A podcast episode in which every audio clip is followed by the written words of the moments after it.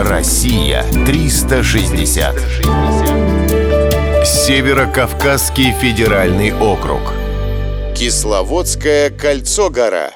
В верстах в трех от Кисловодска, в ущелье, где протекает Подкумок, есть скала, называемая Кольцом. Это ворота, образованные природой. Они поднимаются на высоком холме, и заходящее солнце сквозь них бросает на мир свой последний пламенный взгляд.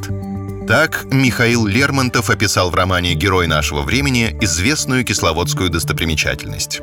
В отроге Баргустанского хребта ветер и вода проточили огромную дыру диаметром 8 метров. Рядом находится несколько гротов, которые в будущем тоже станут отверстиями. Гора сложена песчаником, а это, как известно, материал непрочный. Он легко разрушается. Но пока кольцо-гора выглядит такой, какой ее видел Лермонтов. Ныне она признана памятником природы. На горе всегда можно встретить туристов. Во-первых, отсюда открывается отличная панорама окрестностей Кисловодска. В хорошую погоду можно увидеть даже Эльбрус. Во-вторых, кольцо входит в программу экскурсий, которую организует музей-заповедник Михаила Лермонтова.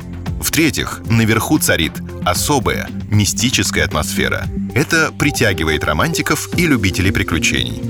Помимо кольца, на горе есть еще немало интересного. Например, пара гротов образует зловещую композицию, напоминающую огромный человеческий череп. Возможно, такие картинки и породили многочисленные легенды. Одна из них рассказывает о витязе Арефе, который благодаря чарам Кисловодского кольца одерживал победы над врагами. А туристы верят, что если встать в проем кольца, это принесет удачу.